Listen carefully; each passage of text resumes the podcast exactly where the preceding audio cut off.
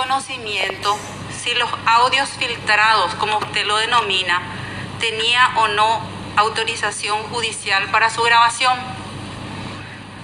Tengo que hablar desde el punto de vista profesional y decir que de la manera en que llegaron estos audios yo no puedo saber si alguien dio o no una autorización.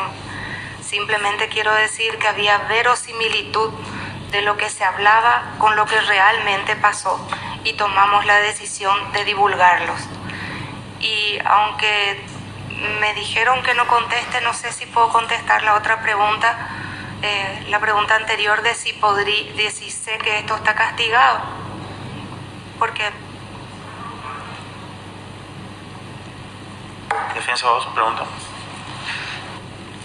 ¿Puede aclarar si es que usted mencionó que tenía un equipo técnico una vez que recibió su eh, el contenido de estos audios filtrados, eh, usted tiene un equipo, me dice, que trabajó por, por, por estos audios. ¿Tuvo la ayuda pericial informática para poder determinar las voces en esos audios?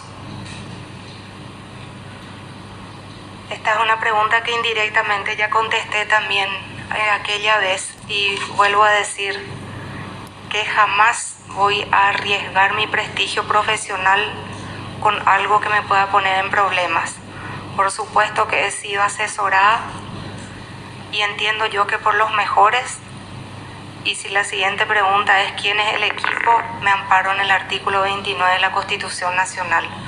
Yo definitivamente inclusive creo que mencionaba que cuando apareció la cuenta falsa y el correo falso, eh, siempre hay gente ayudándome para que yo pueda entender y el mejor camino. Soy una persona a la que le gusta preguntar y hacerse asesorar justamente porque muchas veces he tenido que rehacer mis caminos en base a, a, a cosas que los expertos me demuestran que yo puedo estar equivocada.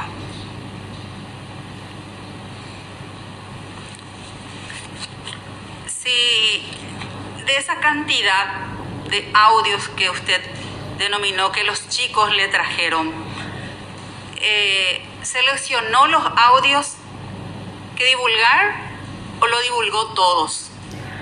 Hay como 80 audios que no fueron divulgados porque con, justamente lo que hablábamos al principio.